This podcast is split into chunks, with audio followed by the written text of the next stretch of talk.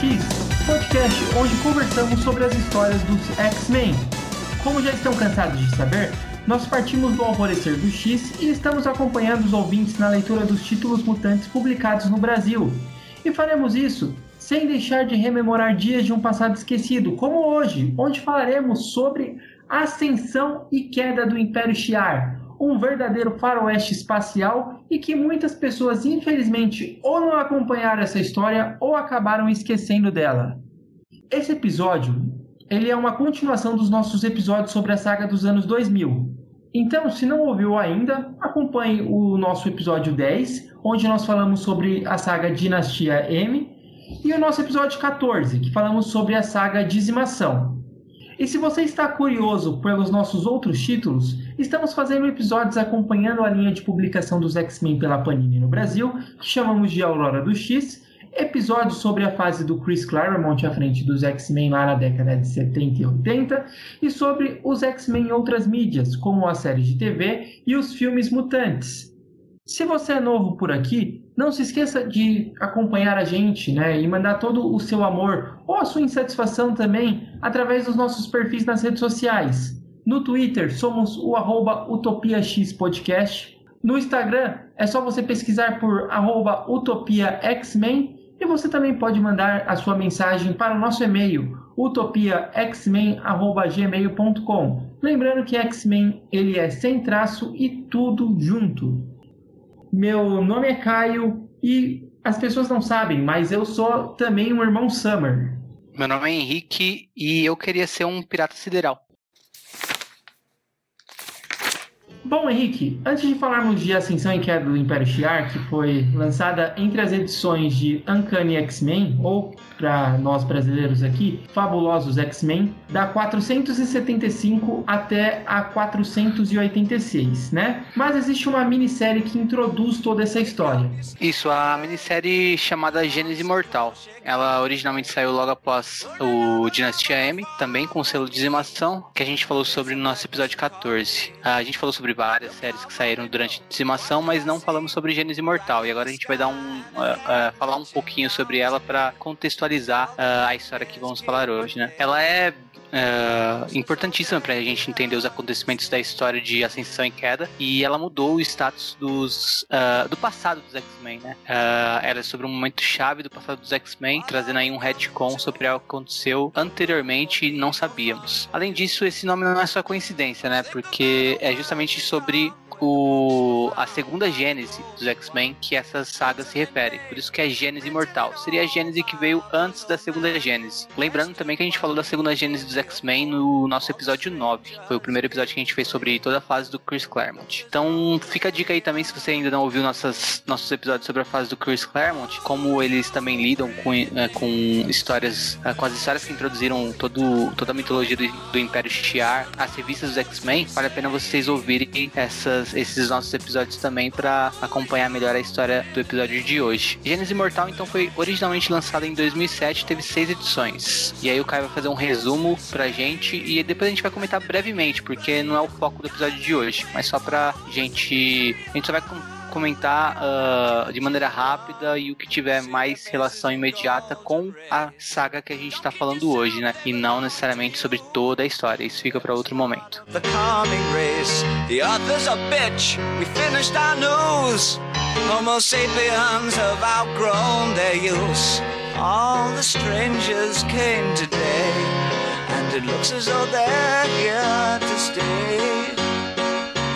Então, como mencionado, Gênesis Imortal começa durante os eventos de dizimação. O Instituto Xavier ele está sendo observado e defendido pelos sentinelas do governo, né? E toda a população mutante que ainda possui o Gene ou seja, seus poderes, estão dentro do, do terreno da mansão. O Fera e o Ciclope eles estão conversando sobre a atual situação e o Fera se mostra preocupado, pensando que os mutantes, né, o, o grupo de mutantes, eles tinham uma energia e devido à perda desses poderes, né, depois do No More Mutants da Wanda, essa energia ela teria que ser dissipada e ido para algum lugar. Nisso, a gente descobre que um homem despertou no espaço e ele ataca um ônibus espacial que tava, estava voltando para a Terra, fazendo com que caia nos arredores de Nova York, chamando a atenção dos X-Men, que eles estavam focados na busca pelo Professor X, sumido desde os eventos de Dinastia M. Então o Ciclope, a Rachel Summers e o Wolverine eles vão investigar o, o, a queda desse ônibus. Eles se deparam com um homem que, que acaba atacando eles, né? Um, um, um ser também, um super ser, e ele acaba sequestrando o Ciclope e a Rachel, né? ele inclusive reconhece o Ciclope como um X-Men e ele estranha falando que a garota Marvel que ele conhece não é essa garota Marvel, né? Seria a Jean Grey e não a Rachel Summers. E ele acredita que ele matou o Wolverine, falando que ele não reconhece ele como X-Men. Paralelo a isso, na Ilha Muir, o Banshee ele encontra uma fita de confissão da Moira, que na época a gente acreditava que estava morta. Ele também está procurando o professor Xavier e acaba encontrando essa fita por um acaso. Ele assiste a fita e ele fica transtornado, ligando para a mansão Xavier e falando que precisa mostrar isso para os X-Men. Então ele vai para os Estados Unidos em um voo comercial e quando esse avião se aproxima do aeroporto, ele é surpreendido pelo jato dos X-Men. Esse jato ele, estava, ele não estava sendo tripulado e ele acaba se chocando com o avião comercial que o Banshee se encontrava, né? O Banshee ele tenta usar suas rajadas, ah, ah, o seu grito, né, para desviar o, o avião, mas ele não consegue e ele acaba não só matando, o avião acaba não só matando o Banshee, como também todos os tripulantes do voo. O Wolverine e o Noturno, que tinham ido buscar o Banshee no, no aeroporto, eles acabam achando o, o corpo do, do Banshee nos destroços, né? E o que ele estava levando? A fita de confissão da Moira. Eles levam essa fita lá pro instituto e assistem junto aos outros X-Men. Na fita, a Moira, ela confessa que o Xavier reuniu uma outra equipe que não era treinada em combate para resgatar os X-Men originais de Krakoa. Isso aconteceu antes do evento da segunda Gênese, né? Antes de Size X-Men, que é quando o Xavier reuniu ali o Noturno, Colossus, a Tempestade, Wolverine, entre outros mutantes, para resgatar os seus X-Men originais que estavam presos em Krakoa. Ou seja, antes dele reunir essa, essa equipe, ele já, já tinha reunido uma outra equipe de jovens que não, não tinham treinamento em combate para resgatar os seus X-Men. Esses quatro mutantes eram Vulcano, Darwin, Petra e Reprise. Os X-Men, eles depois de assistirem a fita da Moira, que estava inacabada, eles não conseguiram assistir toda devido à queda, ao, ao dano que ela sofreu na queda do avião, eles acabam se questionando do porquê não souberam disso. E aí a gente, com o Ciclope e a Rachel, descobre que o captor do, do Ciclope era o Vulcano, um desses mutantes que o Xavier tinha reunido antes da segunda Gênese. Eles estão, o Ciclope e a Rachel estão presos num, no antigo centro de treinamento da Moira, né? E o Vulcano ele confessa que ele matou o Banshee e que quer matar o professor Xavier. E aí ele revela o motivo e a gente tem a grande revelação da segunda Gênese ele fala, o Vulcano fala que ele é o irmão mais novo do Ciclope, um terceiro irmão Summers. E aí o Vulcano fala, fala que foi ele que, que resgatou o Ciclope de Krakoa e que o Ciclope ele não se lembra desse fato porque o Xavier ele apagou isso da mente do Ciclope. De repente, o Vulcano ele é distraído pela chegada de um sentinela enviado pelo governo para caçar quem derrubou o avião e o Ciclope consegue é, falar para Rachel fugir nesse meio tempo, mas ele fica lá tentando é, investigar o que estava acontecendo ali, né? Quem realmente era o Vulcano. O, a Rachel ela consegue trazer os outros X-Men até é, esse centro e eles chegam ao mesmo tempo em que o professor Xavier também chega. Mas aí a gente tem uma outra revelação. O professor Xavier também foi, foi um dos mutantes que perdeu seus poderes no dia M. O Vulcano, ele fala para o Xavier confessar a todos os seus X-Men que estavam ali o, o que havia acontecido. E sim, o Xavier confirma toda a história da Moira e do Vulcano. Realmente, o Xavier reuniu os quatro mutantes para resgatar os seus X-Men originais. Deu um treinamento, né? Na verdade, foi um falso treinamento para eles através de, da telepatia, fez com que se passassem meses de treinamento mental, mas treinamento físico não aconteceu, né? E, o, e, e isso em poucos dias, né? E quando os, os, os, quatro mutantes resgataram o Ciclope, os quatro mutantes mandaram o Ciclope para casa, foram tentar resgatar os outros X-Men, mas não conseguiram. E durante esse período que o, o Vulcano conseguiu resgatar o Ciclope, ele contou pro Ciclope que era irmão dele. E aí o os, os quatro mutantes morrem por Krakoa, né? Krakoa acaba assassinando esses quatro mutantes. E aí a gente descobre, né, que o Vulcano não morreu. Ele, na verdade, devido ao sacrifício da sua equipe, se encontrava enterrado em, em Krakoa. E quando a Polaris jogou Krakoa no espaço no final de Antisais, ele ficou lá. Ele despertou graças à energia acumulada de todos os mutantes que perderam os poderes no dia M, que era aquilo que o Fera estava comentando no começo do, da história. Então, ele não só despertou, como ele despertou como um mutante nível ômega, com a, a capacidade de manipular essas energias. Durante a conversa, o Destrutor ele questiona como é possível eles terem um terceiro irmão, sendo que só ele e o Scott pularam do avião. E aí que Rachel investiga a memória de Vulcano e faz com que ele saiba a, de toda a sua origem, né? Que o próprio Vulcano não se lembrava até ser encontrado pela Moira. Durante o ataque do Shiars ao avião do Summers, a mãe do Scott e do Alex estava em início de gravidez. Por ordem do Imperador Shiar na época, que era o Dicken, ele foi arrancado da barriga de sua mãe colocado em uma câmera de envelhecimento do Shiar e depois levado à Terra para servir como escravo até em algum momento que ele escapou e foi encontrado por Moira que cuidou dele. O Vulcano, agora que ele sabe do seu passado, passa a ter um ódio imenso pelos Shiars, né? E além disso, a Rachel também descobre mais uma coisa. O colega de equipe de Vulcano, o Darwin, se encontrava vivo dentro dele. O poder do Darwin é se adaptar a qualquer ambiente ou qualquer situação. E durante a luta com Krakoa, ele se adaptou, virou energia e foi absolvido, se fundindo com o Vulcano. E aí a Rachel consegue separar os dois. O Darwin, ele volta a ter um corpo. O Vulcano, ou agora que a gente sabe o nome dele, Gabriel Summers, ele se revolta com tudo isso. A gente tem uma luta dele com os X-Men, onde ele acaba se mostrando muito poderoso, mas devido à quantidade de X-Men que estavam ali, ele tem uma leve desvantagem e ele decide ir embora da Terra, focando toda, toda a sua fúria aos seus inimigos, os Shi'ars. O Ciclope, transtornado ao descobrir que o Xavier ele alterou a lembrança dele de que ele tinha um irmão e de que é, esse irmão que salvou ele de, de, de Krakoa, né? Ele acaba tendo ali uma decepção muito grande com o seu mentor, né? Fora que os outros X-Men também têm essa decepção com o Xavier. E aí, ao, ao término da história, a gente descobre que o. A, a, gente vê que o Ciclope ele não só expulsa o Xavier, ele diz que o Xavier não é mais bem-vindo tanto nos X-Men quanto nem na sua própria mansão. Quicksand of my thoughts. And I ain't got the power anymore.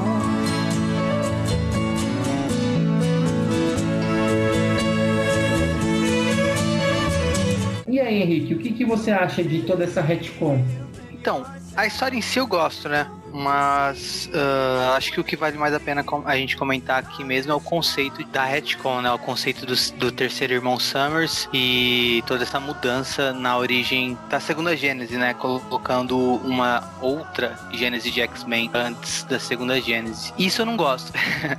eu gosto da história, mas eu não gosto da ideia. Eu passo a gostar do, do Vulcano, por exemplo, nessa história de ascensão e queda do Império Shi'ar. Que em Gênese Imortal, ele... É, todo o conceito dele, toda a introdução introdução dele me incomoda. Parece algo muito forçado, sabe? Parece tentar retomar o que o, o que o Claremont fazia muito nos anos 80, 70, que era colocar que todo mundo era filho, parente, irmão perdido, pai perdido, uh, amante de todo mundo nos X-Men, né? E então, quanto ao conceito do retcon, me, incomoda um pouco. Uh, mas quando eu passo isso, por exemplo, na releitura, eu consegui curtir mais. Quando eu li a primeira vez, eu me incomodei muito com essa questão do retcon e não curti tanto. Mas na releitura eu gosto da história, eu gosto da introdução dos novos personagens, esses mutantes que eram treinados pela Moira, né? Aquelas, aquelas historinhas finais, nos, nos finais das edições, que mostram a origem deles, eu acho muito boa. E o Vulcano é, é, Tem muita gente que reclama que o Vulcano é um personagem muito bidimensional, né? Ele não tem, ele não tem muita profundidade. E eu, e eu concordo, isso é uma coisa que incomoda nele, né? Essa falta de profundidade. E aqui, para mim, é, é, mais, né? Ele parece só um, um, vilão insano. Então eu acho que tudo isso é a parte que me incomoda, né? A parte que eu gosto é a de desenvolver o Xavier como um cuzão, sabe? Como um, uh, um cara manipulador, um cara que enganou os X-Men e principalmente enganou os Ciclope, né? E nisso a gente tem um rompimento forte do maior pupilo, né? Do Xavier, o Scott, com o seu professor. E a,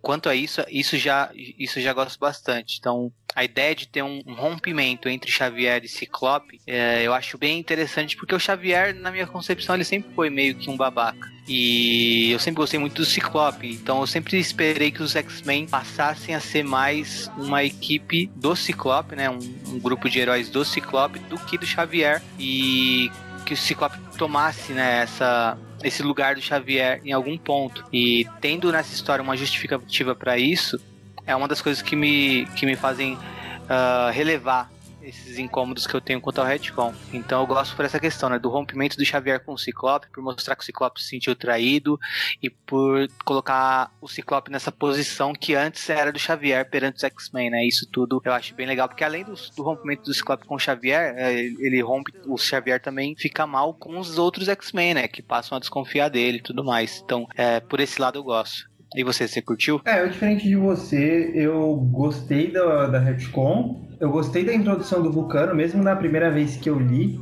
Eu concordo com você a questão de profundidade, mas é, isso eu não acho que é falha nessa, é, na, na Gênesis Imortal ou mesmo em Ascensão e Queda do Império Shi'ar. Eu acho que essas revistas elas quiseram dar uma motivação para ele e não muito uma profundidade. Profundidade você vem ao longo da, da cronologia, né?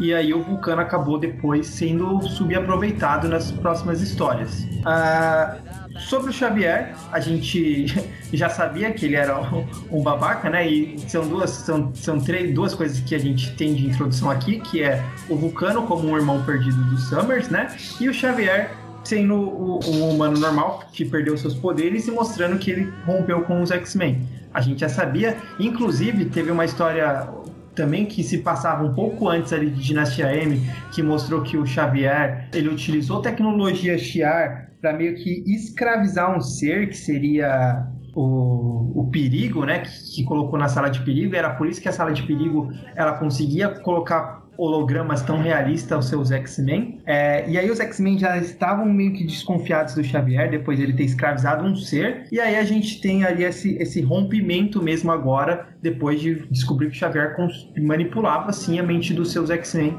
como a gente já todos já, já desconfiavam, né? Sobre o Vulcano é, e toda essa retcon da segunda Gênese, o que, que eu gosto? Eu acho que assim, a, a segunda Gênese é, é uma história datada, claro, e se você pegar o começo ali, aquela premissa de que o Ciclope foi libertado da, por Krakoa para ele buscar mais mutantes, para irem alimentar a, a, Krakoa, e esses mutantes acabaram conseguindo destruir a, a, a, ilha que era super poderosa, eu acho até um pouco bobo hoje em dia de pensar, né? Talvez lá na década de 70 funcionaria. E eu acho que essa retcon, inclusive, engrandece a segunda Gênese, mostrando que o Ciclope não foi libertado por Krakoa, e sim ele foi libertado por outros mutantes que foram lá e deram sua vida para tentar salvar salvar os X-Men originais. Então, um, uma coisa que você falou no começo da sua fala agora é a questão da profundidade do, do Vulcano, né? Enquanto você falava, eu pensava sobre também, e eu lembrava que ele ele era praticamente um adolescente, né? Então eu acho que isso também justifica a falta de profundidade e a ênfase maior na motivação. É, e assim, em Ascensão e Queda do Império Shi'ar, em determinado momento ele tem algumas alucinações, ele conversa com ele mesmo, a idade dele era de 15 anos. É, então. E, e, e, até em Ascensão e Queda, por mais que algumas pessoas ainda reclamem da profundidade nele nessa história, eu vejo um, o, o Brubaker trabalhando uh, um aprofundamento. Quando mostra ele se relacionando com a, com a rapina. Não é nada muito grande assim, mas já tem alguma coisinha. E faz sentido você pensar que ele tendo esse, essa idade, né, de 15 anos, sendo uma pessoa né? super poderosa e super traumatizada, faz sentido ele estar tão. Uh, ele, ele, ele, ele se focar mais na motivação dele e ser um personagem assim, com pouco desenvolvimento, né? E mais com essa questão da motivação que você disse. E, e nem é uma coisa que me incomoda tanto, mas é uma coisa que é, os, os leitores costumam apontar sobre esse personagem. Bom, então agora vamos começar o nosso prato principal: Ascensão e Queda do Império Shi'ar. É, antes de começarmos, eu quero falar para os ouvintes que quem está curioso aqui no Brasil, ele foi lançado no, no mix da Panini, né? A Panini ela lançava dois mix de X-Men. Um se chamava X-Men e o outro se chamava X-Men Extra, tá? É, e aí, em outubro de 2007, nós temos a edição número 70 da Panini de X-Men, que começou é, essa história de ascensão e queda do Império Shi'ar, e ela foi lançada até o número 78. Então, se você quer acompanhar, tiver curiosidade, procurar nas sebos, você consegue achar da edição 70 até a edição 78 de X-Men, que começou em outubro de 2007. Ascensão e Queda do Império Shi'ar, capítulo 1. A primeira edição mostra o Xavier na Mansão X, recrutando alguns X-Men que têm alguma fé nele ainda, uh, mesmo depois de tudo isso, né? Um, para irem para o espaço Shi'ar, atrás de Vulcano, para evitar uma pilha de destruição que ele pode fazer com seu poder nível Ômega. Porém, ele não tem muitas opções de X-Men, já que a maioria perdeu a fé nele devido aos acontecimentos de Gênesis Imortal. Ele chama Noturno, que mesmo depois de tudo confia inteiramente em Xavier, a Rachel, que teve sua família massacrada massacrada pelo Esquadrão da Morte Shiar. Ah, inclusive a gente falou sobre isso no nosso episódio 14. E a Rachel também tem uma função uh, essencial na equipe, né? Que é ser a telepata do grupo, já que o professor Xavier não tem mais seus poderes. Uh, ele também recruta o Apache, que muitos não conhecem, mas é irmão do é o irmão mais novo do Pássaro Trovejante, né? Que estava na segunda Gênese e morreu nas primeiras missões dos X-Men. Uh, o Apache sabe que só foi chamado porque os outros X-Men mais próximos de Xavier estão bravos com ele, mas ele aceita a missão mesmo assim. Ele também chama o Destrutor, que aceita, pois o Xavier informa que vão levar a Polaris também, que recentemente recuperou seus poderes graças ao Apocalipse. E quando eles resgatam a Polaris, a equipe está quase formada. Vemos também que Vulcano está destruindo tudo que encontra dos Shi'ar em seu caminho e que percorre toda essa trajetória a uma velocidade absurda no espaço. Capítulo 2. Xavier informa a Ciclope sobre seu plano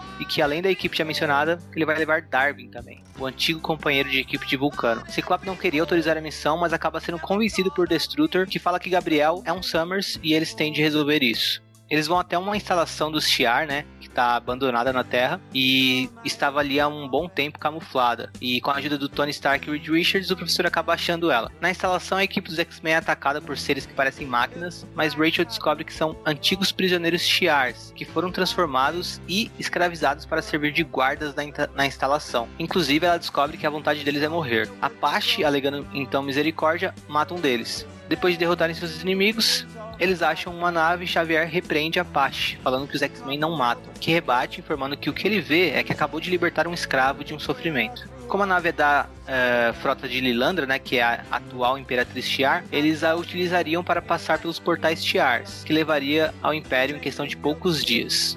O primeiro portal fica próximo da Lua, porém, ao atravessar esse primeiro portal, o computador acusa que não existe nenhum portal próximo deles, informando que foram todos destruídos. Capítulo 3. Vulcano continua seguindo rumo ao espaço Shiar. A gente não é físico, né? Então é, não vamos explicar como ele estava conseguindo atravessar galáxias apenas, apenas voando mesmo.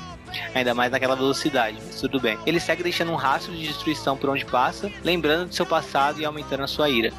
Ao destruir uma nave, ele encontra um sobrevivente, um Galaxinauta Shiar, que sabe falar praticamente todas as línguas conhecidas. Vulcano comenta que ele emite sua voz no vácuo através de energia. Provavelmente ele, ele emite um campo de força para respirar também. Gabriel questiona então qual a distância até a sede do Império Shiar e o Galaxinauta informa que na atual velocidade deles levaria vários ciclos anos, mas os portais estelares poderiam encurtar isso. Porém, só uma nave da frota Shiar poderia acessar os portais. Na conversa, Vulcano também é informado que Daken está morto e que Lilandra, sua irmã mais nova, é a atual imperatriz. Em fúria, ele mata o homem e decide que vai se vingar então de Lilandra. Ele então é confrontado por três naves de guerra Shiar, das quais ele destrói duas e captura uma, fazendo seu capitão e a tripulação de reféns. Dentro da nave, Vulcano então ordena que sigam rumo a Chandilar, capital de Shiar. O capitão também conta sobre a história de Lilandra e sua família, inclusive de Rapina, a terceira irmã, que se encontra presa. Vulcano também ordena que sempre que passarem por um portal, destruam o mesmo, o que acaba chamando a atenção do Império, que ordena que a Guarda Imperial vá de encontro à nave de Vulcano. Fim da parte 3. Cara, você tem a impressão de que quando alguma coisa envolve a Guarda Imperial Shiar, você tem a sensação de que eles dão conta do recado? Eu tenho. é, parece que é tipo. E a gente vê aqui o, o, o vulcano super poderoso. Para um leitor desavisado, né? Eu lembro que eu, a primeira vez que li isso, era um leitor desavisado. Eu falava, tipo, ah, grande bosta que tá vendo essa tal de Guarda Imperial Shiar confrontar esse, é, esse irmão Summers super poderoso. Um, ele vai dar conta. E eu relendo, todas as vezes que eu reli, já sabendo que era Guarda Imperial, é sempre essa impressão que eu tenho também, essa que você citou, né? De que cara ele, ele vai se dar mal. Então quem conhece X-Men, quem conhece o Império Shi'ar, quando vê isso, que a Guarda Imperial vai, vai, atacar o Vulcano, já fica pensando no confronto, né? Já fica na expectativa pelo confronto de duas forças muito poderosas se encontrando. Cara, é, eu lembro que quando eu li, eu li inclusive, eu comprava mensal da Panini nessa época, É, eu me empolguei muito com a primeira e a segunda edição e você vê que aquilo é grandioso. Eu não esperava que seria tão grandioso, já que teve 12 edições, né? Saiu em 9 edições da Panini, se eu não me engano, é, acho que é isso, 9 edições. E eu gostei da equipe se formando. É, dá para você perceber que o Xavier, ele não, não é, ele é muito hipócrita o cara comentando do, do porquê o Apache matou o, o, cara, tipo, o Xavier comentando isso, né? Depois de tudo que ele fez. O cara que brinca com a mente de todo mundo a, a seu, bel, a seu bel prazer, né? E eu gostei também que o Apache respondeu ele falou que, tipo, cara, independente do que você me ordenasse aqui, eu, eu mataria o ser porque ele tá em agonia, eu tô libertando um escravo. Tem também o, o, o final, o Xavier meio que explica qual que é o plano deles, né? Eles iriam dentro do, dos portais interestelares, tentariam passar ao máximo dentro desses portais com uma nave da Lilandra antes de ser descoberta, né? Já que era uma nave da própria Imperatriz, antes deles serem descobertos que eles estão invadindo ali aquele território, até eles conseguirem encontrar o Christopher Summers, que é o Corsário, o, o pai do, do Destructor. E aí, ao, ao, mesmo tempo, também a gente vê toda essa, essa questão do, do vulcano, né? Sobrevoando ali o espaço, destruindo tudo. Você vê que é, é, eu acho que ele, o, o Brubaker ele desenvolveu bem os poderes de o, o, quanto que o vulcano era perigoso aqui, o quanto que ele era poderoso, porque ele saiu destruindo tudo que ele, que ele via até realmente encontrar a Guarda Imperial Shiara e a gente sabe que vai ter um embate, né?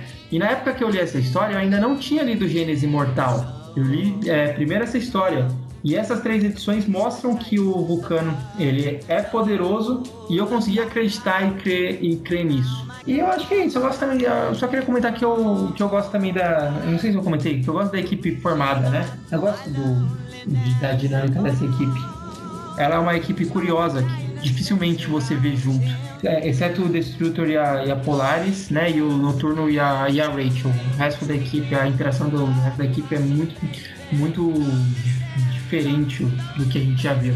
É, uma coisa que eu gosto nesses, nessas primeiras edições é o momento que a Rachel fala sobre o Xavier, né? Porque o Xavier começa a usar, começa a orientar a Rachel para usar os poderes telepáticos dela, né? Como ele, ele tá sem, e ela começa a perceber como o Xavier uh, faz uso de poderes telepáticos através dela de uma maneira meio inescrupulosa, né? E ela se pergunta: o que será que o Xavier não fazia quando ele não tinha que dar satisfação a ninguém? Se ele tá me usando dessa maneira, o que ele não fazia quando ele tinha seus poderes, sabe? E e isso acrescenta aquele aspecto de Xavier babaca que o Brubaker já tinha trabalhado no Gênesis Mortal e continua colocando esse aspecto aqui, né? Isso é bem interessante também. E o que eu não gosto muito desse começo é a edição que foca mais no. É a edição 3, né? Que foca mais no, no Vulcano. Sim. E essa edição eu não gosto muito e vai ter outras edições mais na frente que vão focar mais no Vulcano e sair um pouco da, de acompanhar os X-Men. E eu não gosto muito. A, a arte muda, né? Então, isso eu acho legal a arte mudar, eu acho que dá um tom bacana você mostrar um outro lado da história com, uma, com um artista diferente, desde que não seja uma coisa também tão gritante a diferença, ou se for gritante, que seja um contraste válido. Mas uh, aqui a arte muda, eu acho isso legal, só que eu prefiro o, o primeiro artista, né? Você até tava comentando que você já vê o contrário, né? Você prefere o artista dessas cenas do, do, do vulcano, né, Caio? Na verdade, assim, não é que eu prefiro, é que o o artista da cena do Vulcano, da cena do Vulcano... É... Que é o Clayton Henry, né? A, o artista fixo da saga mesmo, né? Que desenha a maior parte dela, é o Billy Billy Ten. É, Billy Ten. O que, na verdade, não é nem que eu gosto mais de uma ou gosto menos de outra, né? O que eu gosto do, da arte do, do Clayton é que ele é mais sutil na arte dele. Eu acho que a arte do, do Billy Ten é algo muito mais é, apelativo tanto na sexualização dos personagens, e isso não só nos personagens femininos, até nos masculinos também. A gente vê cada um dos músculos de todos os personagens aparecendo, né? É, para alguns isso fica bonito, é, acho que esse é o padrão, inclusive, das histórias em quadrinhos, isso fica bonito. Não é algo que chega até a me incomodar, mas é, é algo a, a, a se apontar mas o que realmente me incomoda é o, o desenho dele do pescoço.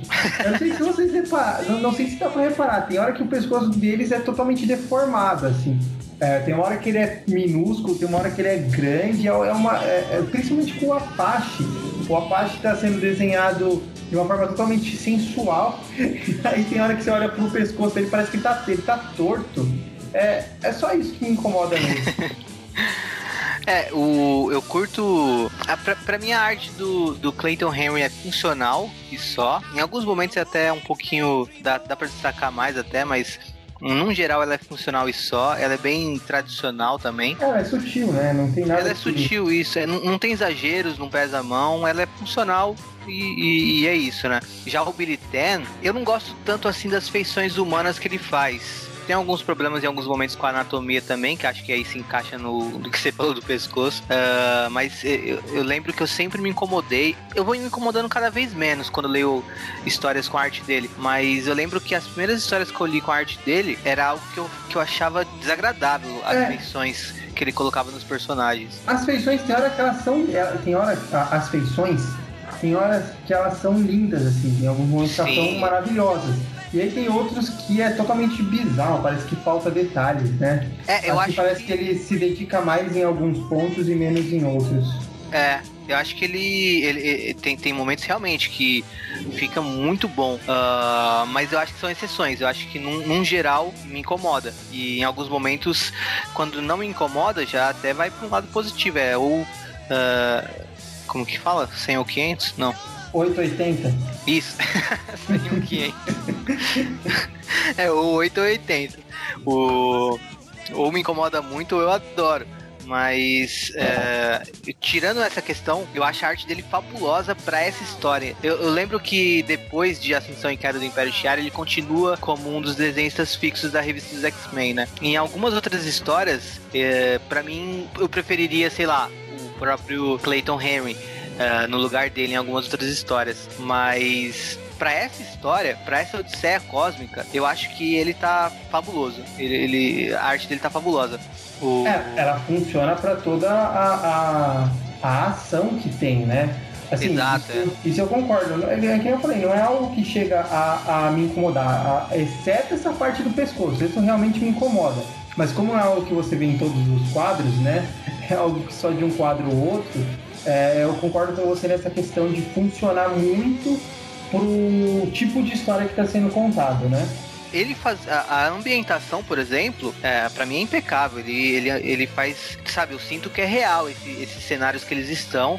E até passa a ser um dos, um dos elementos mais fortes da história, né? Que, que é algo que sempre me, me compele a voltar a ler essa história, que é passar, dar um rolê no espaço com os X-Men, sabe? Porque eu sinto que eu tô no espaço mesmo. E eu acho a ambientação fantástica.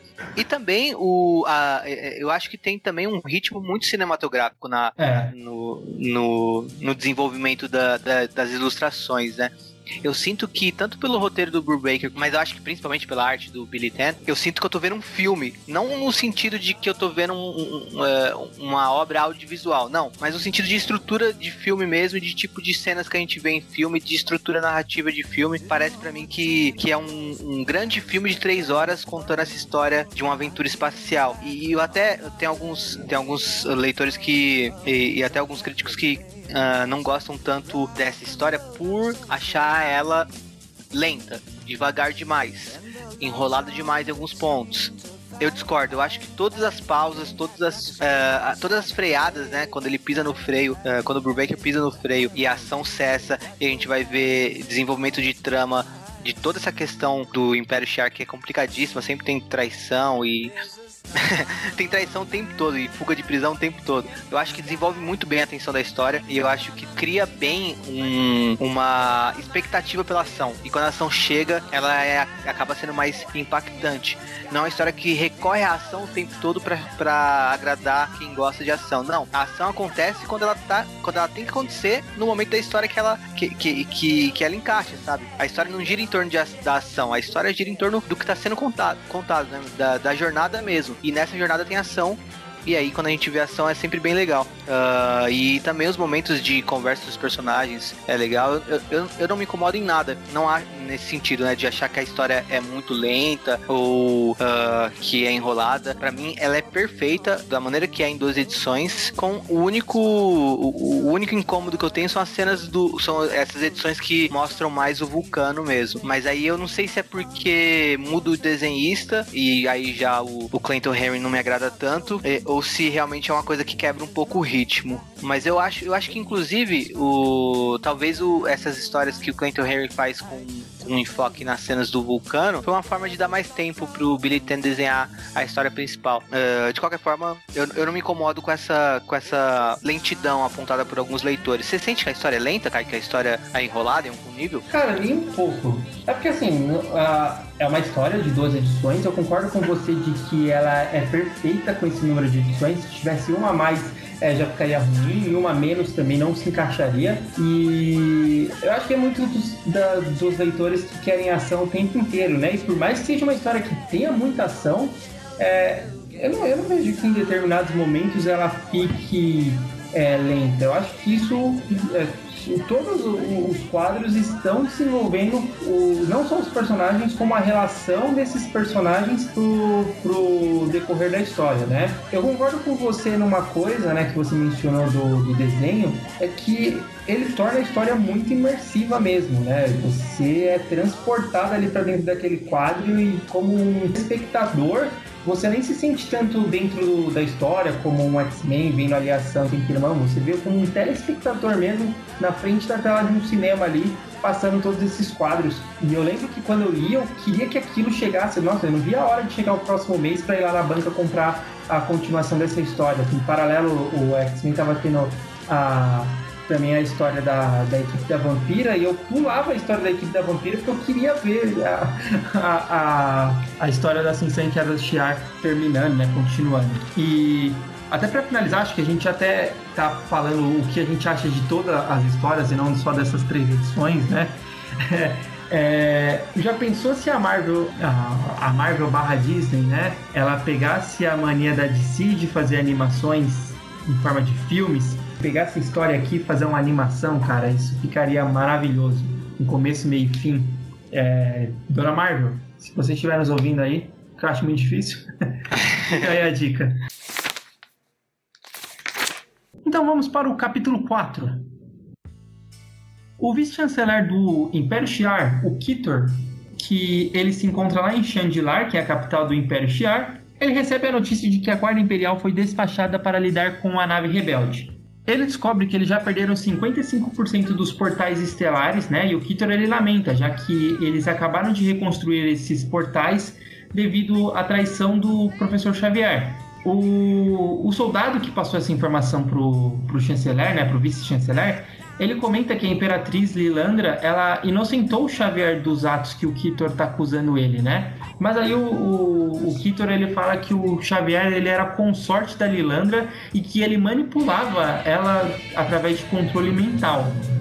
É, esses eventos que o Kitor está comentando é, são referentes a quando a Cassandra Nova se apossou do corpo do Xavier e fez alguns estragos lá no Império Shi'ar, fazendo com que o Xavier ficasse mal visto, né? Inclusive foi banido pela, pela Terra, para a Terra, mesmo a Lilandra inocentando ele. Esse informante ele também passa uma outra notícia para o vice-chanceler, de que eles é, descobriram algo sobre a linhagem da Fênix. Enquanto isso, os X-Men eles conseguem alcançar uma estação Shi'ar, onde eles são recebidos por dois tripulantes. Aqui a gente vê que o Xavier ele é o único que se disfarça, né, temendo ser reconhecido pelos Shi'ars, pois existe aí um alto preço à sua cabeça, na, na sua cabeça devido a esses acontecimentos que eu comentei da época que ele estava sendo dominado pela Cassandra Nova. Logo os X-Men eles descobrem que os dois tripulantes eles não são os únicos que estão ali naquela estação, né? E, inclusive os outros Shi'ars da estação eles estão mortos. E esses dois Shi'ars que sobraram, eles eram reféns de Skrulls bélicos. E aí eles, esses Skrulls acabam atacando os X-Men, a gente tem uma, uma luta, e os X-Men eles saem vencedores, né? E o Xavier ele concorda em deixar os dois sobreviventes da estação em um próximo posto, né? Embarcar ele na, eles na nave dos X-Men e deixar os dois num próximo posto. Porém, esses dois é, sobreviventes eles descobrem ali que eles estão com o antigo consorte da Imperatriz. E aí a gente volta para o vice-chanceler Kitor, que está visitando um prisioneiro de segurança máxima Shiar. O nome dele é Corvus. Ele é o último descendente dos Rockshire, uma antiga linhagem Shiar. Eles são descendentes de um portador da Força Fênix, né? É, esse portador ele tinha uma lâmina, uma espada gigantesca, em que uma fagulha da Força Fênix ficou. e só os descendentes dele conseguiam estar tá manipulando essa espada, né? E aí o Kitor, ele informa para o Corvus que manteve ele vivo na prisão porque ele sabia que um dia ia precisar dele, né? Então o Corvus ele é o último descendente dessa, dessa linhagem Rockshire, que um dia controlou a Força Fênix. O capítulo 5, então o Kitor ele acabou libertando o, o Corvus através de um acordo, né? O Kitor ele implantou, colocou um implante no cérebro do, do Corvus para ele ir para uma missão para o vice-chancelar, sem que o Corvus consiga negar o, a, a, a, vontade do, do, do Kitor. E aí o Kitor leva o Corvus até a espada da família dele e dá a missão. Ele teria que matar a descendente da Jean Grey, que é a Rachel, Rachel Summers, né? Que é a única possível ligação da, da Força Fênix, que é uma grande ameaça ao Império Shi'ar. Na nave, o Apache ele conta pro Kurt que ele está meio entediado, pois mesmo com a ajuda dos convidados, né, que são os dois Shi'ars que eles resgataram, é, que, que levaram eles para novos portais estelares, eles ainda estão muito longe de Chandilar. A Rachel ela tá reclamando que o Xavier tá fazendo uma pressão muito grande em cima dela, né, com os usos do, dos poderes, e que também tá parecendo que a marca da, da morte deixada pelo Esquadrão da Morte Shiar, né, na verdade a marca da Fênix deixada pelo Esquadrão da Morte Shiar nela, tá cada vez mais quente, né, quando eles se aproximam do, do, do, da capital Shiar. E isso faz com que ela pense que os Shiars estão a monitorando. E ela está certa, né? Ah, eles são abordados pela nave do Corpus, que avisa que ele não veio ali para ferir ninguém, exceto a garota tocada pela Fênix. O Apache, o Noturno, a Polaris e o Destructor, eles tentam lutar contra o Corvus, mas eles são facilmente derrotados por eles, né? E a espada que contém essa fagulha da Força Fênix. E cada vez que ele a usa, a Rachel ela sofre uma descarga mental de, ener de energia. E aí no final, a Rachel ela passa a lutar contra o Corvus e no momento em que ela usa o seu poder contra a espada dele, suas mentes, né, a mente do Corvus e da Rachel, eles acabam se unindo e os dois passam a ter uma visão de ambos o passado de cada um. A Rachel então ela decide que ele não é uma pessoa ruim e que ele não conseguiria conviver, mesmo que ele matasse ela, ele não conseguiria conviver com isso. E aí ela convence ele de deixar ela tirar o, o, o dispositivo que o, o vice-chanceler implantou na cabeça dele. Só que durante a luta eles não percebem que os dois Shi'ars que estavam sendo abrigados por eles acabam sequestrando o professor Xavier, roubando a nave do Corvus e indo entregar eles para o professor Xavier para o Imperador. Porém, assim como os X-Men não perceberam, esses dois Shi'ars também não percebem que a nave, ela, a, a, partir do momento que eles partem com a nave, o Darwin se segura nela e mesmo no vácuo do espaço, ele usa o seu poder para sobreviver, né, se adaptando para sobreviver no vácuo do espaço e segue o Xavier ali para de repente tentar uma possível remoção do, do seu mentor. E aí a gente tem o capítulo 6. E aí agora a gente volta para o Vulcano, né, que se encontra lutando contra a Guarda Imperial Shi'ar. Enquanto a luta está acontecendo, o vice-chanceler Kitor se comunica com o capitão da nave sequestrada por Vulcano e o capitão informa que Vulcano ele é poderoso, mas ele não contou tudo sobre os Shi'ars e isso seria a derrota dele. O vice-chanceler então acredita que Vulcano pode servir a seus propósitos de reerguer o verdadeiro império e transmite ordens para o gladiador, o líder da guarda imperial, de capturar o Vulcano vivo, pois ele já tinha uma cela para ele. A guarda imperial e o Vulcano estão lutando em uma lua e mesmo sozinho, o Vulcano consegue matar vários membros da, da tropa, né? Mas não é páreo para o poder do gladiador, que com um soco arranca um olho do Vulcano e acaba é, espancando ele até o Vulcano desmaiar. E aí, por mais que a Guarda Imperial eles queriam matar o Vulcano, vendo que ele era poderoso, né? O gladiador mostra toda a sua lealdade ao os líderes do Império Shi'ar e fala que ele tem ordens para levar o Vulcano preso diretas do vice-chanceler. O Vulcano, então, ele é deixado numa prisão de segurança máxima, arrebentado, né, tendo várias alucinações de seu verdadeiro eu, né, uma criança de 15 anos de idade, que, que seria ele se não fosse pela aceleração do envelhecimento que sofreu dos Shi'ars. vale ressaltar também que o Vulcano ele tá com um colar que anula os poderes dele. Nisso ele é libertado por um soldado que diz servir a uma ordem secreta dos Shi'ars que querem a volta do verdadeiro Império. Eles são confrontados por outros guardas e esse soldado acaba morrendo, mas conseguindo tirar o colar que inibe os poderes do Vulcano e o mandando descer dois níveis abaixo, onde ele encontraria uma pessoa. O Vulcano então aceita a oferta e ao chegar lá ele liberta quem estava preso na, nessa prisão nesses dois níveis abaixo, descobrindo que era a Rapina, a irmã da Lilandra e do Dicken. E terminamos o capítulo 6. E aí, Henrique, quais são as suas empolgações aqui, seus suas revoltas nessas, nesses próximos, nesses outros três capítulos. Eu gostei bastante da introdução desse personagem, esse Corvus. Uh, acredito que ele foi introduzido aqui, né?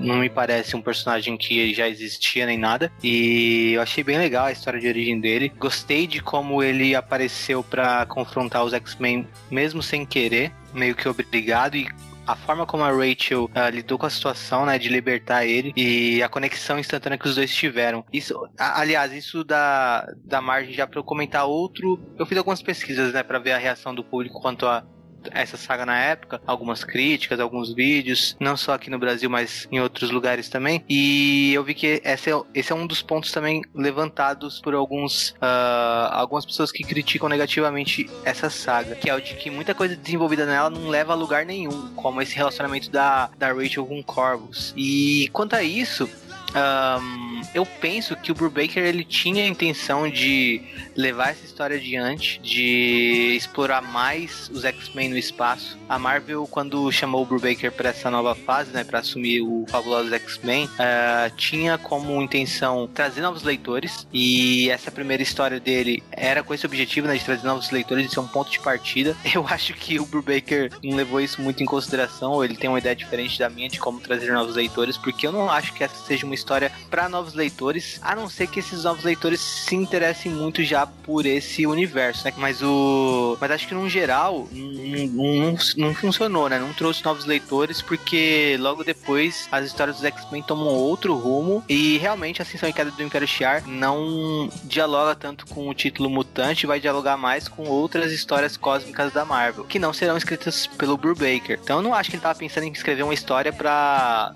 dar algum tipo de continuidade para outros autores em outros títulos. Não, eu acho que ele queria desenvolver mais alguns dos aspectos que ele apresentou aqui, mas logo foi podado pelo editorial da Marvel, que deve ter falado: ó, oh, esquece isso de aventura espacial, não tá rolando muito, não atraiu muito novos leitores, vamos pensar em outro tipo de, de história pra gente seguir daqui pra frente. Então, é, eu vejo que ele tava tentando criar coisas aqui que não foram levadas adiante, não por ele, né, mas por questões editoriais. E essa questão do romance da, da Rachel com esse Corvus, esse personagem novo, era uma delas. Eu não acho que necessariamente isso torna o, esse encontro dos dois algo negativo. Uh, ainda é, acho que não. Acho que é bem construído sim. Acho que por mais que seja uma paixão imediata e pode parecer forçado, eu acho que não. Não só pela questão da conexão mental, mas porque os dois têm histórias trau traumáticas envolvendo a Fênix, né? E os dois foram personagens que já, que já foram usados, usados por forças maiores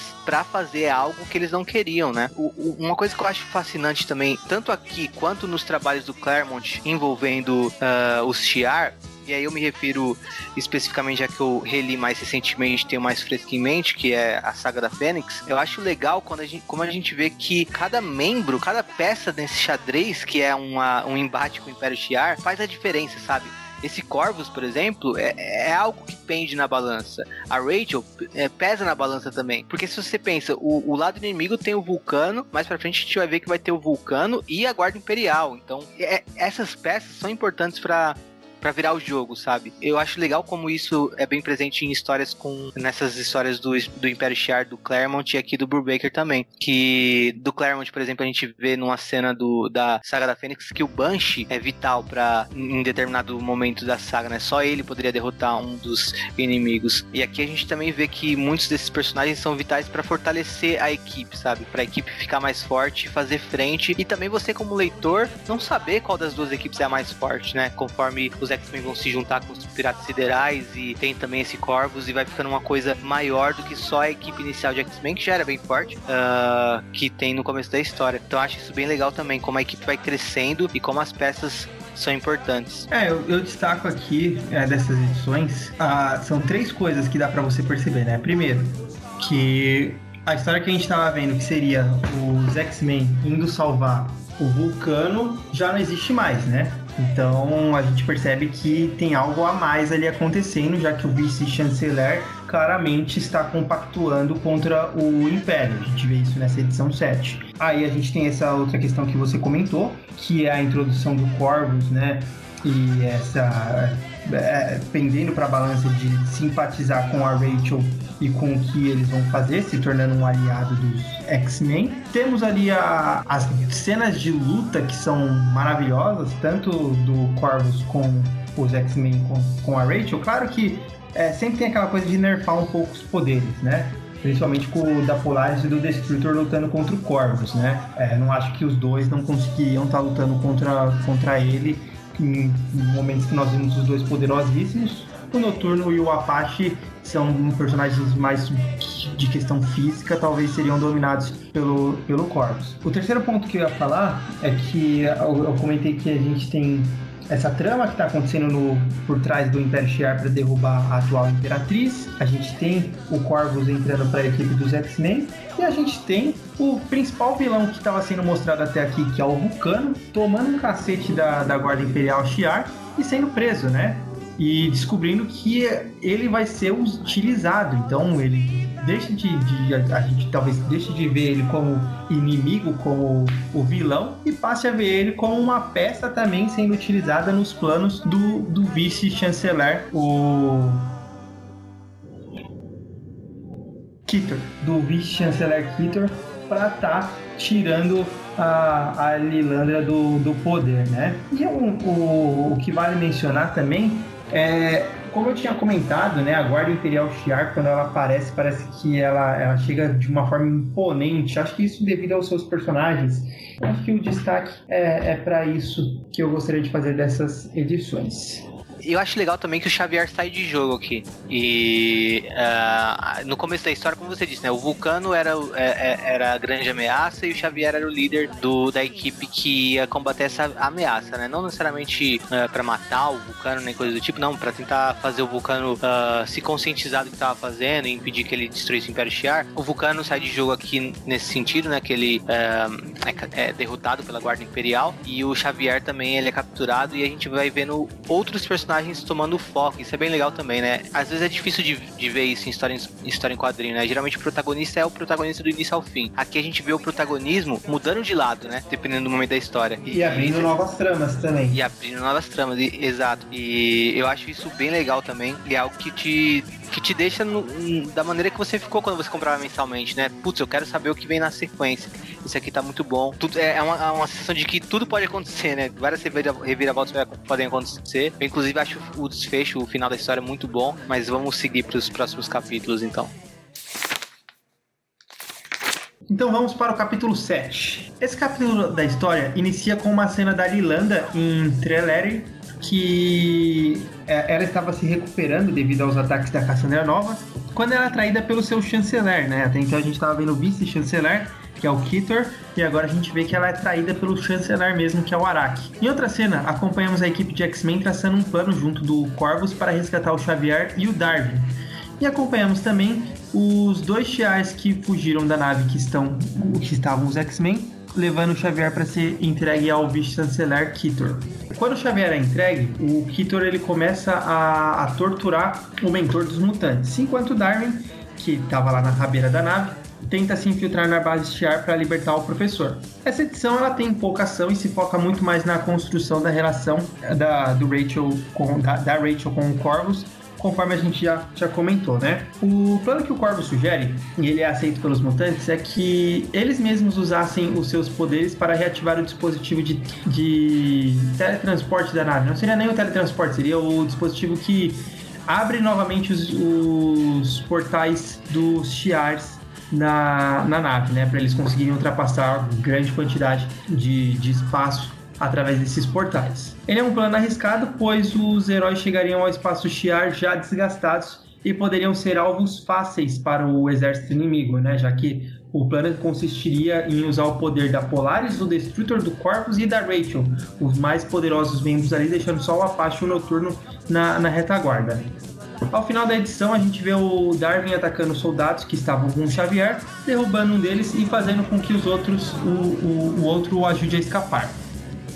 Na edição 8, nós vemos que o plano, o plano se concretizou, né? O plano dos X-Men se concretizou e eles chegam ao espaço Shi'ar. Só que aí os X-Men eles encontram os piratas siderais. Nisso eles descobrem pelos, pirata, pelos piratas siderais da traição do chanceler Araki e que Lilandra e Xavier estão sendo mantidos prisioneiros. O Corsário ele traça um plano de ação. Eles atacarão o ponto fraco da armada do Alto Conselho Shiar, nave que estarão levando Lilandra para ser julgada e condenada por traição. Eles resgatarão a Lilandra e Xavier e fugirão antes que os reforços cheguem. O Alex, ele conta então pro Corsário, né? Lembrando que o Corsário, ele é pai do Ciclope do Alex, líder dos Piratas Siderais, né? Que se encontram no espaço desde que ele foi sequestrado lá quando o, o Alex e o Ciclope eram crianças e ele odeia o Shi'ar devido à, à morte da, da, esposa dele, né? É, na verdade, ele odeia o, o Imperador Dicken, né? E, a, e a, é, o, o, odiava o Imperador Dicken e o que ele representava, mas ele sempre ajudou a Lilandra a levar o Shi'ar a um outro rumo. E aí o Alex ele conta então pro, pro Corsário sobre o Vulcano que até então o Corsário então não sabia que ele tinha um, um, filho, ele acreditava que ele tinha morrido no ventre da mãe quando ela morreu também. Um dos guardas que escoltava Lilandra até sua serra era um infiltrado dos piratas siderais leal a Lilandra e ele ajuda a escapar enquanto os piratas siderais eles atacam a nave. O grupo do Corsário com os X-Men se divide em dois, um serve para distração enquanto o outro vai se infiltrando na nave, chegando até Lilandra. Ao final, o Darwin e o Xavier eles estão no, eles acabam sendo capturados novamente, mas não antes de descobrirem sobre a volta do irmão da Lilandra ao poder, o Imperador Dicken, anunciando ao, ao, ao exército pelo chanceler Araki e apoiado por Vulcano e Rapina. Lembrando que o Vulcano foi para o espaço assim, na velocidade absurda com a Fúria destruindo tudo dos Shi'ars, exatamente para matar o Dicken. O capítulo 9. A história aqui se abre com a cena da edição anterior, né? O Dicken retornando como imperador e logo já voltamos para o último momento em que vimos o Vulcano, quando ele tentava fugir junto de Rapina. Acompanhamos todas as cenas dos, da, da fuga dos dois e também o desenvolvimento de um romance entre eles. Juntos, eles lutam contra as tropas Shi'ars e vão encontrar o chanceler Alak. E aí é quando o Vulcano descobre que Dickens está em uma espécie de, de coma, né? Que é explicado pelo que o, que o Imperador passou todo esse tempo desde os acontecimentos lá da saga Fênix, quando ele enlouqueceu após adentrar o Cristal Macram. Confiando em Rapina, o Vulcano ele reativa o cérebro do Dicken e acompanhamos a aproximação dos dois. Vulcano se mostra insatisfeito ao se aliar a seu inimigo mortal, mas parece confiar em Rapina ou ter outros planos em sua mente. E aqui a gente tem novamente né, três edições mostram é, para onde que vai o desfecho que a gente tinha comentado antes, né? Realmente a Lilandra ela sofre um golpe, então a gente vê que é arquitetado não só pelo vice-chanceler, como também pelo chanceler. Então o Araki e o Kitor, eles tinham um plano e não de eles tomarem o poder. Eles queriam que o Dicken voltasse ao poder porque na verdade eles queriam voltar para o estilo de vida do Shi'ars, que era um estilo de vida expansionista e conquistador, né? É, a Lilandra, ela levou para um lado mais explorador e menos conquistador. Por mais que eles continuavam é, expandindo o território, eles não conquistavam outros povos. Eles, era algo mais de explorar outras regiões. Ah, e aí a gente vê para onde que realmente se, se, se foi o, o rumo da, da história, né? Os X-Men se aliando aos Piratas Siderais, também junto do, do Corpus, libertando a Lilandra. E então agora a gente não é mais uma história, nesse exato momento a gente vê que não é mais uma história sobre a a, os X-Men indo buscar o Vulcano, evitando que o Vulcano disseminasse o ódio dele dentro do Império Shi'ar. E sim uma história agora sobre uma guerra civil envolvendo um dos maiores impérios do universo Marvel. De um lado a Lilandra, que foi deposta há, há pouco tempo, porém ela tem muita gente que é leal a ela. e do outro o, a, a, maioria do Império, que sempre foi leal ao, ao Dicken, né? E a gente tem nesse meio, no meio disso tudo, o Vulcano, que odeia o Dicken, porque o Dicken é, ele é responsável por todo o sofrimento dele, mas resolveu ajudar ele devido a, ao romance, né? E faz com que ele é, seja obcecado por tudo que, que ela fala, confiando cegamente nela, né? Ressuscitando. Ele mesmo acabou ressuscitando o Dicken. E aqui você vê que vai se encaminhando para onde que vai o desfecho da história. O Xavier preso, o Vulcano e a Rapina amantes, ressuscitando o, o Dicken. E é, é, algo que você continua empolgado. Eu acho que quando eu li você sente até um pouco de, de confusão para tudo que está acontecendo, né? Mas mesmo assim empolgado para continuar lendo mesmo com todas essas reviravoltas.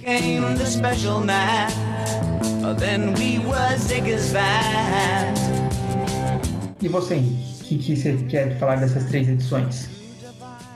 Peraí, deixa eu colocar na página que eu já falo. Like some cat from Japan He could lick on by smiling He could leave uma coisa que eu não. que eu. Não sei se eu não gostei, mas que eu fiquei pensando é se a Rapina faria isso mesmo, sabe? Se a Rapina não se interessaria por ser imperatriz. Eu acho que sim. Uh, eu acho que outros escritores já devem ter escrito ela diferente para eu ter essa impressão, mas eu acho que o que eu entendo da Rapina é, ela é alguém que prefere se aliar a quem estiver no comando quando este que, quando, essa, quando essa pessoa que está no comando é alguém que está alinhada com, com o que ela pensa, né, com o que ela entende sobre como comandar aquele império, do que ela mesma comandar. O que, que você acha sobre isso, Kai? É, a Rapina é sanguinária, na verdade, né? O que ela quer é, é saciar essa sede de sangue dela, então acho que realmente é isso. Ela, em vez de ela comandar, de ser algo que atrapalharia ela entrar em combate, ela prefere entrar em combate desde que esse comandante, o, o imperador, ele fa é, faça com que ela entre em combate, né? Conquistando outros povos e tal. Mas o que você falou talvez tenha um pouco de sentido sim, porque a Rapina ela já foi mostrada a, a, até a época da fase do Claremont nos X-Men como alguém que almejava assim o trono, né? Aqui ela simplesmente fala que ela nunca almejou e sim queria que o Deacon voltasse. E o, o, o, o, Dake voltando aqui, é, ele já tinha voltado em algum momento ou é realmente depois da saga da Fênix? Ele aparece aqui ele nunca tinha aparecido antes? Você Olha, lembra de algo? Eu não lembro saiba... de outra aparição dele. É isso mesmo, que eu saiba é isso mesmo, porque ele, inclusive é isso que o Araki conta né, na história. Ele entrou em coma depois que ele é, se fundiu ao Cristal Macan.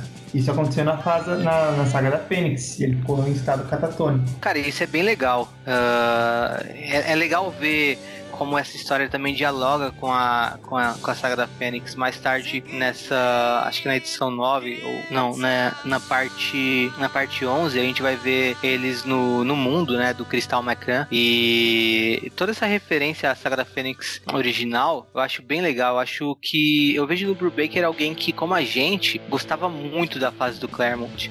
E quis fazer uma história homenageando e brincando com os conceitos que ele tanto gostava quando ele lia X-Men, sei lá, na juventude dele, sabe? Para mim parece escrito por um fã, sabe? E, e, é bem legal, acho que essa, essa história tem toda uma outra camada se você já leu a, a Saga da Fênix. Eu acho que é uma história que é legal, que funciona se você é um novo leitor da época que pegava na banca, mas eu acho que para quem já tem uma bagagem, é uma história muito, muito melhor. E aí, de novo, a magia da cronologia que a gente sempre defende, né, cara? Sim, sim. É, é aquela questão, né? Quando a gente tem a cronologia e a cronologia ela é bem desenvolvida, vida, a gente vai ter muita história ruim. Porém, quando ela tem uma história boa, ela é muito compensadora. E essas histórias boas, elas não são tão incomuns como algumas pessoas acham. Elas são muito comuns, inclusive, dentro das, das cronologias. E elas só funcionam por porque a cronologia existe, já, já existe ali todo um desenvolvimento, né? E outra coisa, outra coisa legal é ver aqui um primeiro amadurecimento do, do personagem que a gente estava até, até então falando que era bem bidimensional, né? Que tinha pouca profundidade, o, o Vulcano, né? Porque parece que não só pelo encontro dele com a Rapina, mas também por ele ter perdido, por ele ter levado um pau da Guarda Imperial, ele meio que aprendeu uma lição. Ele viu que não é só agindo que nem um louco, chegando querendo querendo destruir tudo que ele vai conseguir a vingança que ele almeja. E sim, uh, sendo mais frio, mais calculista e jogando o jogo, né? Agindo na hora certa, né? Esperando para atacar. Você vê que ele olhando pro Daken e a forma como ele conversa com o Daken, ele fica o tempo todo demonstrando que ele tá desconfortável com aquilo. E a gente fica na dúvida, né? Será que ele tá tão apaixonado pela Rapina assim que ele tá disposto a abrir mão da vingança dele? Que seria uma coisa ruim, né? Mas mais pra frente a gente vai ver que ele, uh, que ele, que ele segue nessa missão de se vingar do Daken. É, tem muita gente que pensa, ah, mesmo depois, né? Porque ali no, no momento que o, o próprio Vulcano ressuscita o, Di, o Di, é, Dicken, eu vou chamar de Dicken, tá? Acho que pode continuar chamando de Daken, não tem gente, só é, pronúncias diferentes. Cara, eu odeio esses, esses nomes chiar com apóstrofe, mano. Põe apóstrofe no nome e eu fico perdido. É, eu entendo, eu também. É, acho que tem muita gente que pode questionar que mesmo o plano do Vulcano de ser um.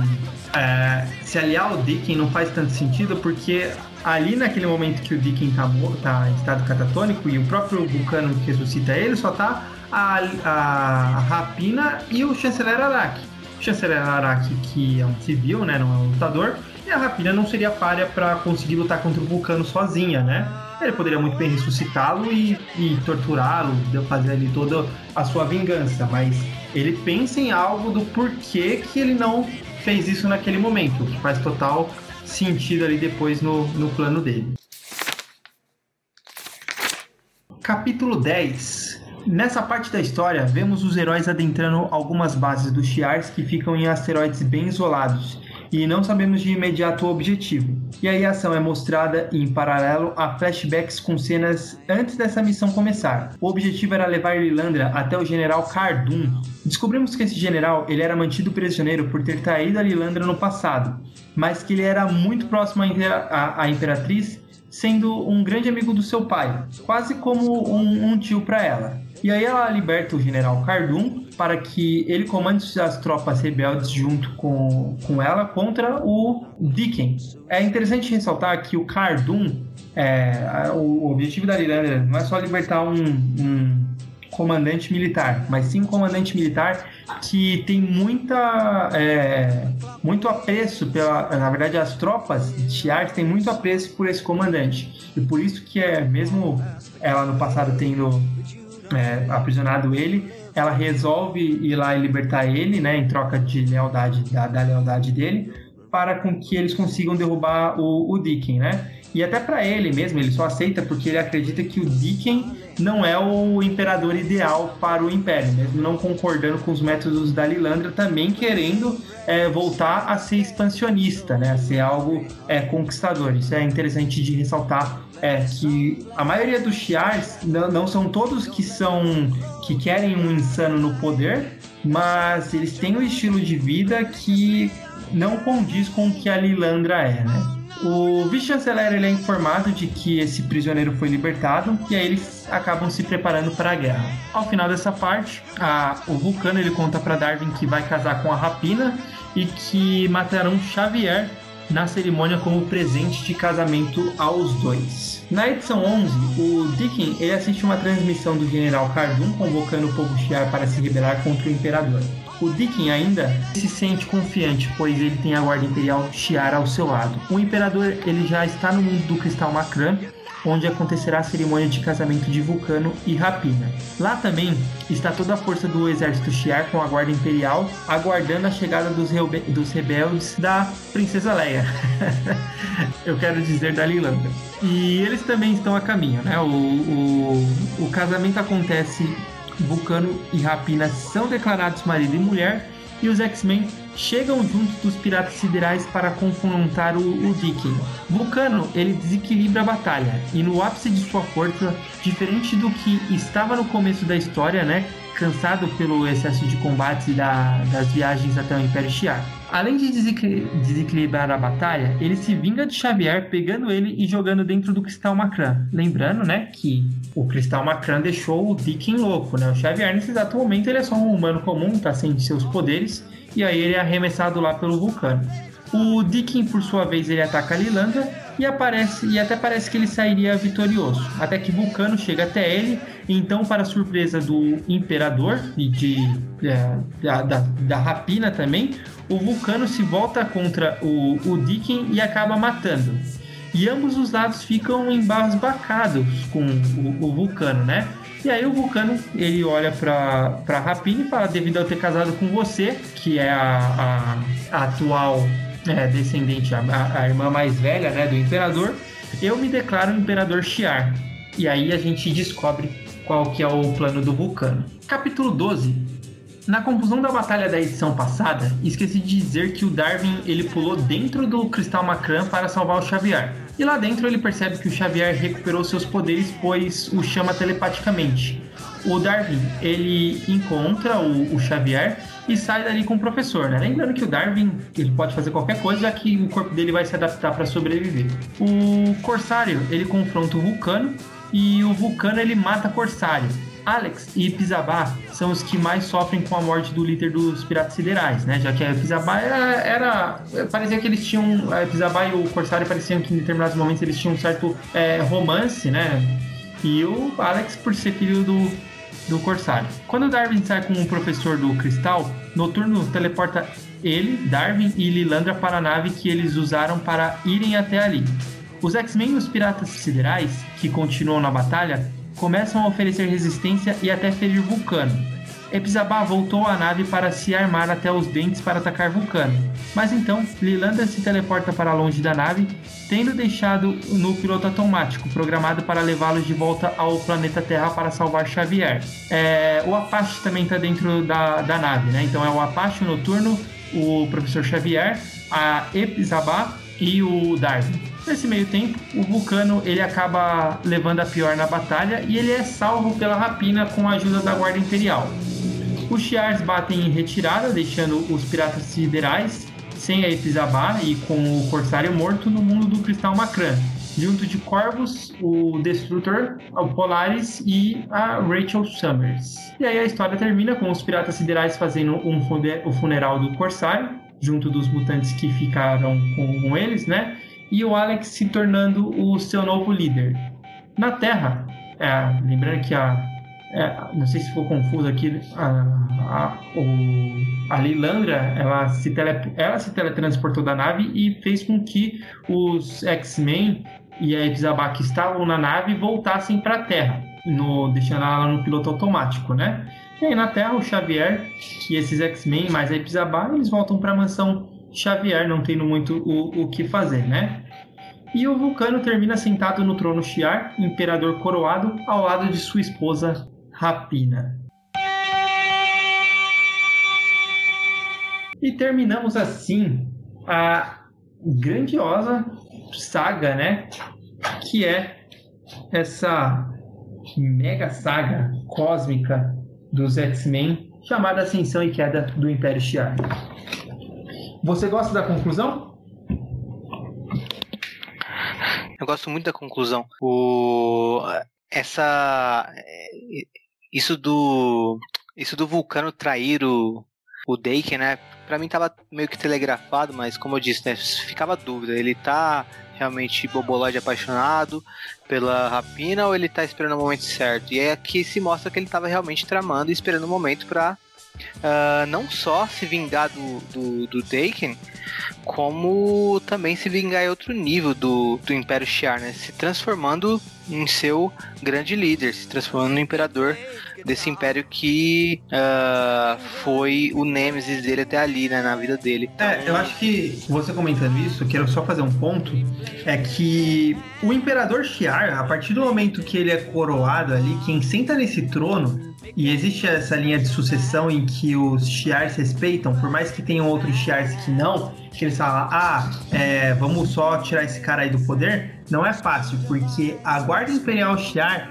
elas são leais, eles são realmente leais a quem está sentado ao trono. Eles não se envolvem em política, eles são soldados e são totalmente leais a quem está sentado ao trono, independente de quem seja. É, a partir do momento que o Dicken morreu e, o, e a Rapina sumiu, e a Rapina sendo. a, a Rapina abdicando disso, o trono passando pro Vulcano, o, a Guarda Imperial eles é, são leais ao Vulcano. Independente de que seja o Vulcano, um terráqueo, eles não confrontam ele.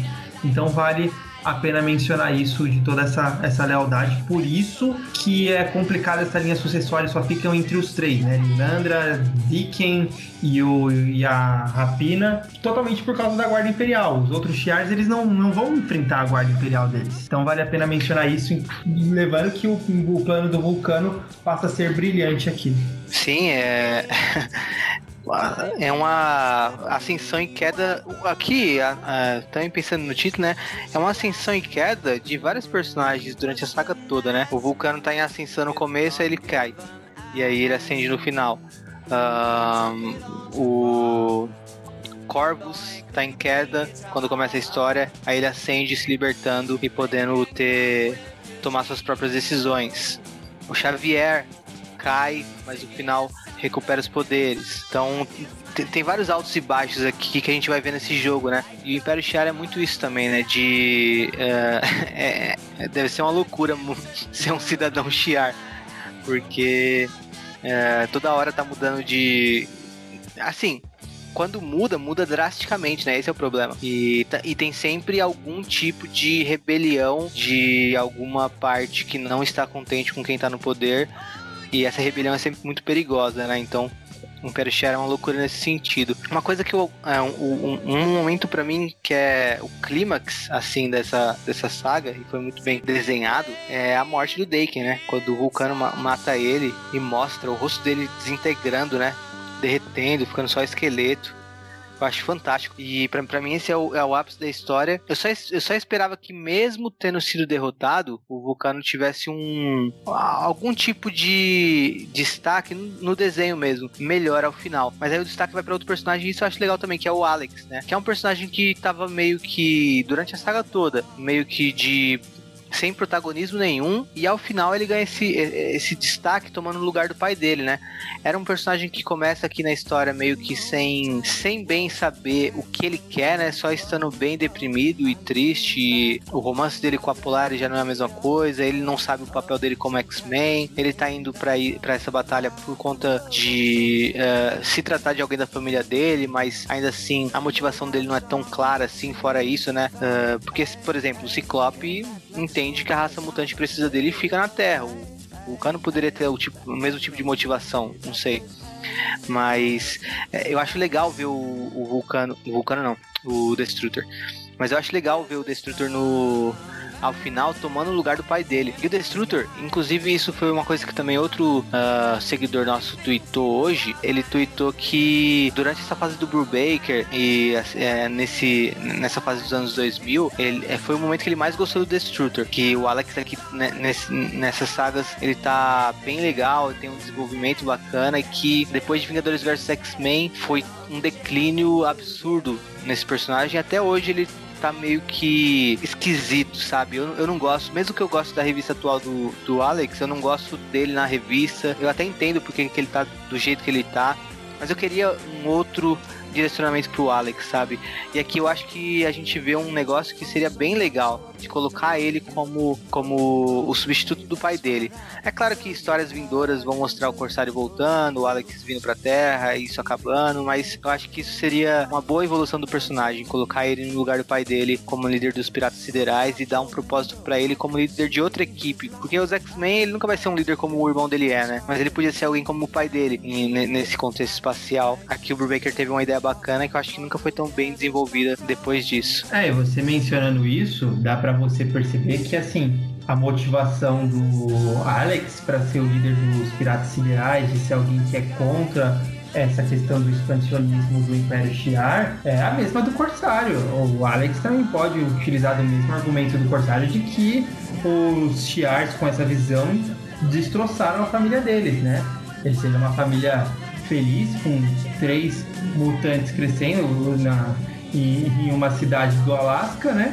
mas é, eles foram impedidos de ter essa família, né? O Ciclope, o Alex e o, e o Vulcano, Gabriel Summers, pelo, pelo Império Shiar. Acho que a motivação deles vale, vale, valeria muito a pena.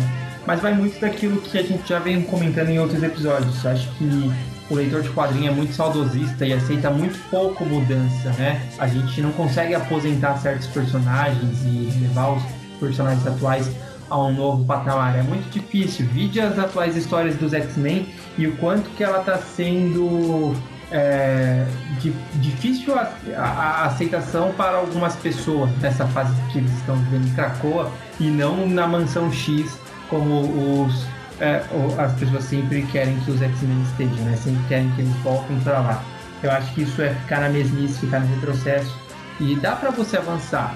Poderia realmente, eu concordo com você que poderia realmente o, o ter continuado com é, essa fase aí de mais piratas, porque como eu, a gente sabe, eles realmente têm essa motivação. A Rachel tem motivação para apoiar essa causa. A Rachel viu uma família dela sendo massacrada também pela, pelos, pelos chiares, né?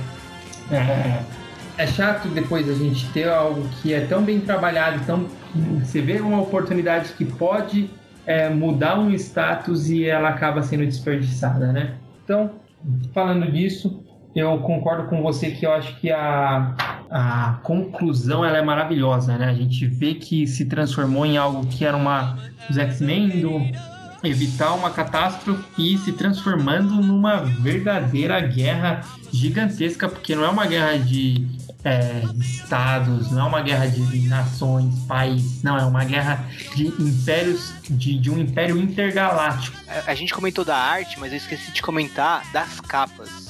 A maioria das capas são feitas pelo próprio Billy Tan, porém, tem algumas capas, inclusive a última, que são feitas pelo John Watson. E eu acho essas capas maravilhosas, já é um aspecto diferente, meio de pintura, que dá um tom épico. Essa última edição, a, a capa é dupla, né? a parte de trás ela expande a capa. Eu não sei se saiu essas capas do John Watson aqui no Brasil, eu acho que não. Aí depois o Caio fala. E por fim, é legal que é uma história que não tem vencedores. É difícil a gente ver isso nos quadrinhos também, né? O mais comum é o herói vencer. Às vezes o herói perde, sim.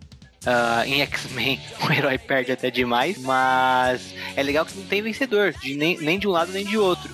Os dois lados perdem de alguma forma e saem com baixas uh, e ninguém se sente vitorioso, né? Tanto o Alex no, na posição de líder dos Piratas Siderais, como Xavier na Terra, ou a Lilandra, ou mesmo o Vulcano no, no trono, uh, incomodado por ter sido derrotado na batalha final, né? Então uh, não tem um vencedor definitivo. Isso também eu acho um jeito bem legal de concluir a saga e deixar, deixar também o leitor querendo saber mais desse enredo e no que pode, em que outras histórias podem girar, né? É como se fosse um filme que acaba ali o primeiro filme, só que você vê que tem espaço para se construir um segundo filme tão bom quanto esse, um terceiro tão bom quanto esse também, e fechar uma trilogia. Ah, infelizmente o Brubaker não deu segmento a isso, acho que por conta do editorial da Marvel não ter permitido, mas aqui para mim faz um belíssimo trabalho que mesmo sem ter uma continuação tão forte, pelas mãos do próprio autor, para mim já vale por si só e é uma história fantástica de se ler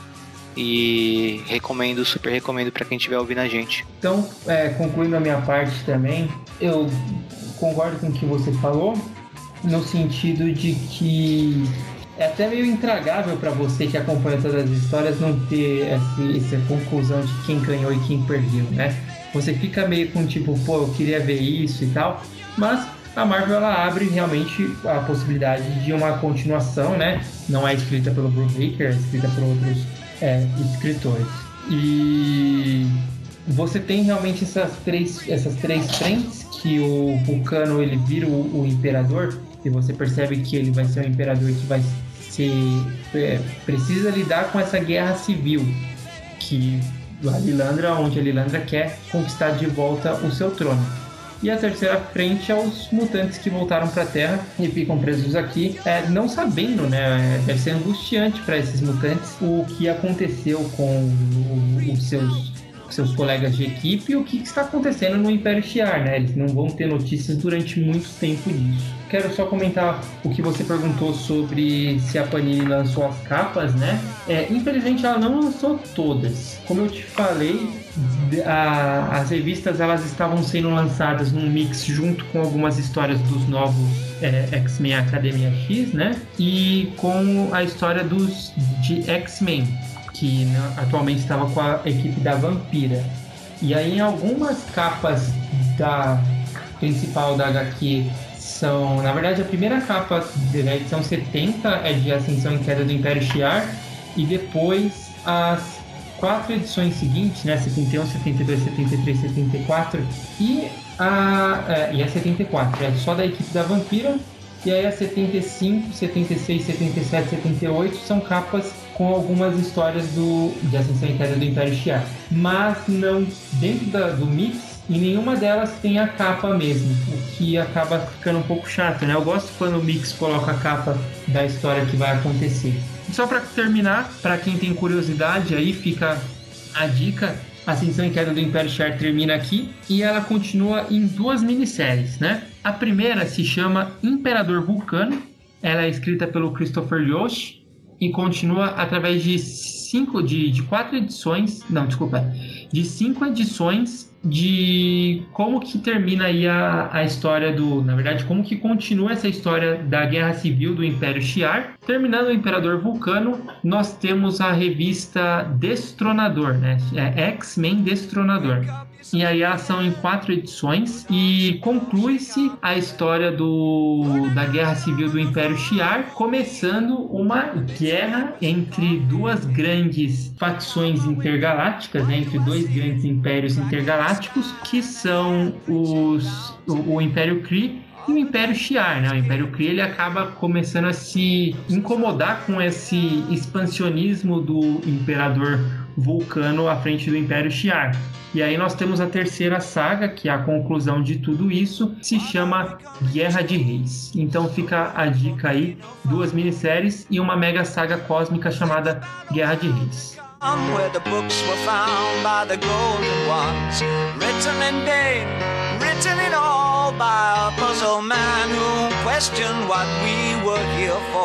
All the strangers came today, it looks as though they're here to stay.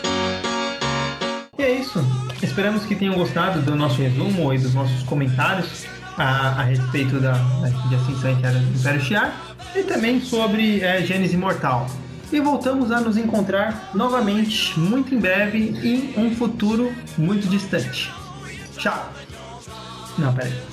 E esperamos nos encontrar novamente aí num futuro, claro, esquecido, mas muito breve, para falarmos de, da continuação das fases do Chris Claremont. E é tão breve que vai ser na próxima semana. Então, até lá e tchau!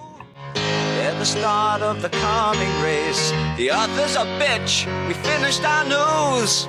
Homo sapiens have outgrown their use. All the strangers came today, and it looks as though they're here to stay. everything.